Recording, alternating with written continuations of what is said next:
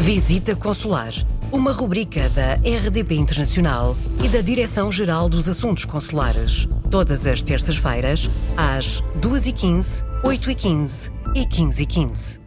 Está a ouvir a rubrica Visita Consular na RDP Internacional, como sempre com o Diretor-Geral dos Assuntos Consulares, embaixador Júlio Vilela. Viva!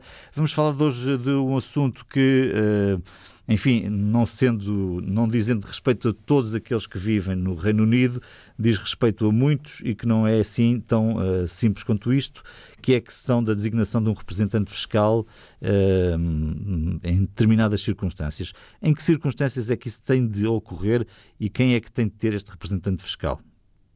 Uh, o representante fiscal deve ocorrer sempre e quando um cidadão português titular de um cartão cidadão com uma morada uh, no estrangeiro, mas fora da União Europeia, carece de uh, manter uma relação com o fisco em Portugal, com a autoridade tributária e aduaneira. Ou seja, todos os cidadãos portugueses que vivem no estrangeiro, mas dentro da União Europeia, estão dispensados da nomeação de um representante fiscal. mas quem estiver a viver fora da União Europeia e tiver um cartão cidadão cuja morada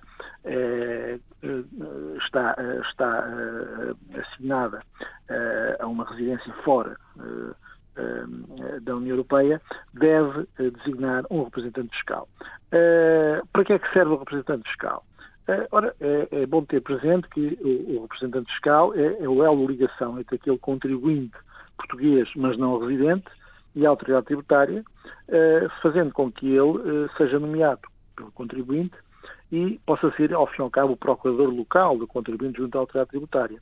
Uh, muitos, muitos portugueses imigram, mas mantêm, por exemplo, uh, património em Portugal, mantêm património, seja ele imóvel ou móvel, e podem não deixar de estar vinculados a obrigações fiscais.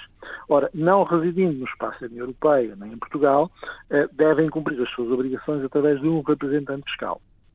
E esta figura foi criada em face da necessidade de ser sempre assegurado um contacto que é permanente entre a administração tributária e os sujeitos passivos para efeito do cumprimento de obrigações de natureza tributária ou do exercício até dos seus direitos junto da autoridade tributária.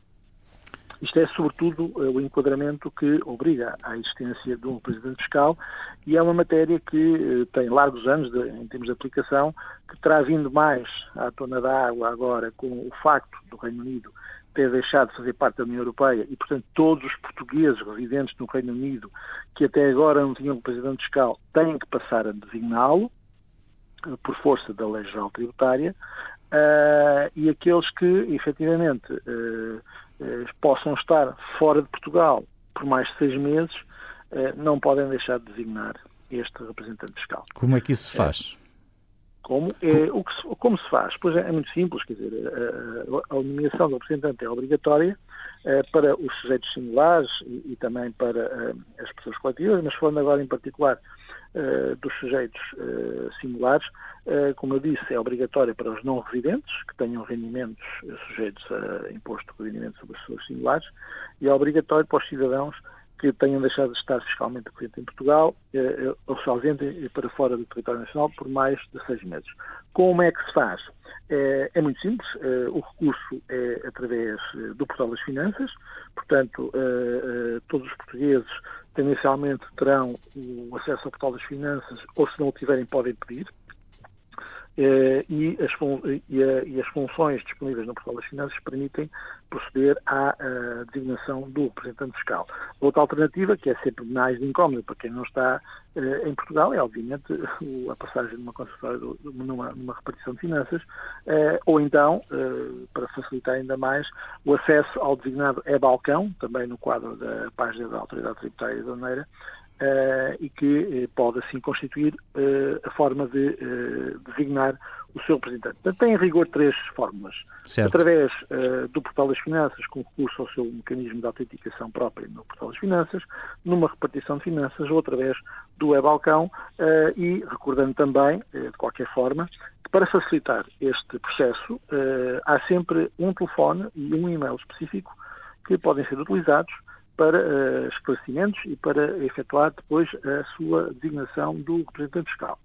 Eu recordo aqui, portanto, que a autoridade tributária tem um atendimento telefónico dedicado também para quem está no estrangeiro, é o, o mais 351 217 206 707, eu repito, mais 351 217 206 707, ou então uh, uh, o próprio e-mail, uh, que eu aqui digo de forma devagar para poder ser bem entendido, é o dsrc arroba at.gov.pt. Eu repito, dsrc arroba at.gov.pt. Seja como for, uh, quer o telefone, quer o endereço eletrónico, estão sempre disponíveis também uh, no portal das comunidades, seja uh, na parte alusiva aos direitos dos cidadãos no quadro do Brexit, seja na parte alusiva ao guia fiscal.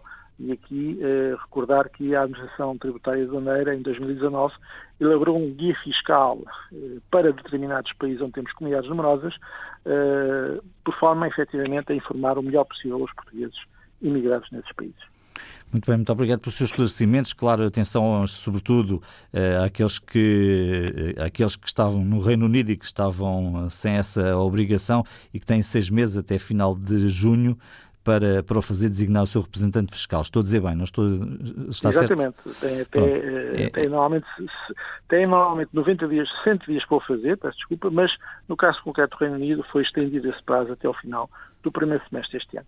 Ficamos então esclarecidos relativamente a esta matéria. O representante fiscal, atenção, se mora fora da União Europeia, é preciso, ou se está fora mais de seis meses, é preciso designar alguém que o represente junto do fisco e ficou aqui com todas essas indicações. Ficamos por aqui esta semana. Se tem sugestões ou dúvidas, escreva-nos para visitaconsular.rtp.pt.